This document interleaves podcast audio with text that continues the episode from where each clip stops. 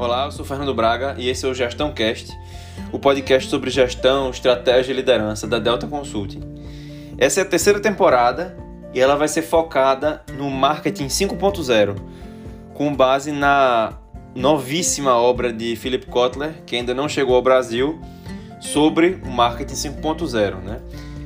E o que é que seria isso, né? A gente vê que por muitos anos a inteligência artificial foi desenvolvida para replicar competências humanas cognitivas, né? especialmente para obter insights sobre dados que não estão estruturados, não estão organizados.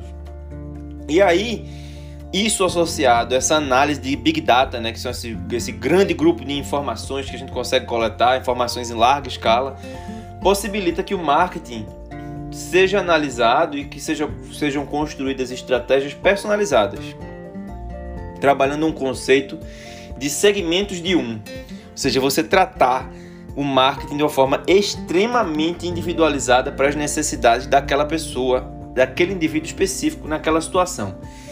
Mas é, o marketing 5.0 não é exatamente só sobre tecnologia, e sim sobre como potencializar o marketing a partir da, da tecnologia. Ou seja, a tecnologia deve seguir a estratégia. Os conceitos do marketing 5.0 são independentes de ferramentas ou tecnologias específicas.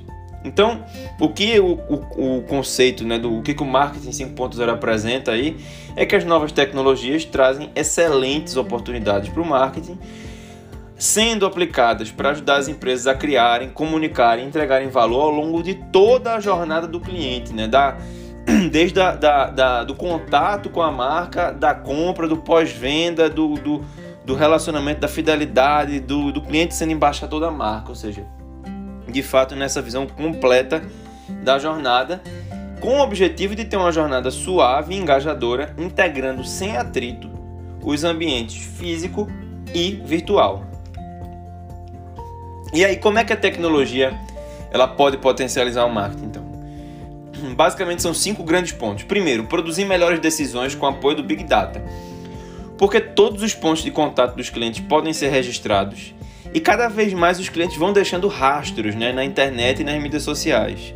Claro que esse é um ponto sensível que precisa ter uma, uma excelente adaptação aí à legislação né, de onde você está atuando com relação ao uso e proteção de dados, mas é, é, é uma, esse é um primeiro ponto de, que, é, que é muito favorável, vamos dizer assim, para as empresas. O segundo ponto é fazer previsões precisas sobre os resultados da estratégia de marketing. Ou seja, com analytics potencializados né, pela inteligência artificial, é possível montar modelos preditivos, ou seja, para entender como essas coisas vão funcionar, entender como determinados números, como determinadas ações vão funcionar e a partir daí obter recomendações, por exemplo, sobre novos produtos, novas campanhas, a partir da análise do desempenho de produtos e campanhas passados, por exemplo.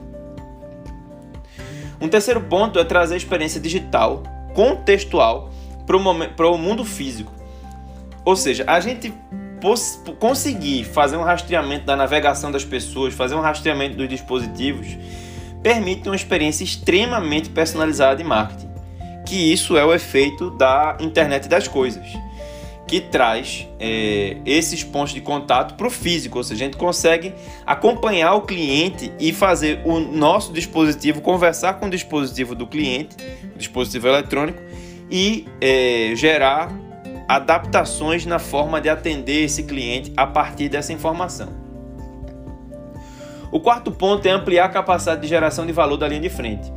Ou seja, em vez de a gente encarar essa situação aí da inteligência artificial como humano versus máquina, a gente entender que ela pode ser usada em atividades de menor valor, liberando os humanos para demandas mais personalizadas, mais com mais afinidade para questões de interação social. E por fim, também a tecnologia potencializa o marketing aumentando a velocidade de execução. Ou seja, em vez de a gente criar produtos e campanhas do zero, as empresas podem utilizar de plataformas open source para co-criação e precisam desenvolver habilidades e competências de gestão ágil nessa visão do marketing 5.0 para ter um maior resultado e maior experimentação e usar de todos esses outros quatro pontos que acabaram de ser falados, ou seja, você potencializa essas oportunidades a partir de uma abordagem ágil do marketing. A gente vai continuar nessa série com mais alguns episódios falando um pouco mais sobre os objetivos né, e essas competências do marketing 5.0 e sobre como aplicar efetivamente isso dentro da sua empresa. Um abraço e até o nosso próximo podcast.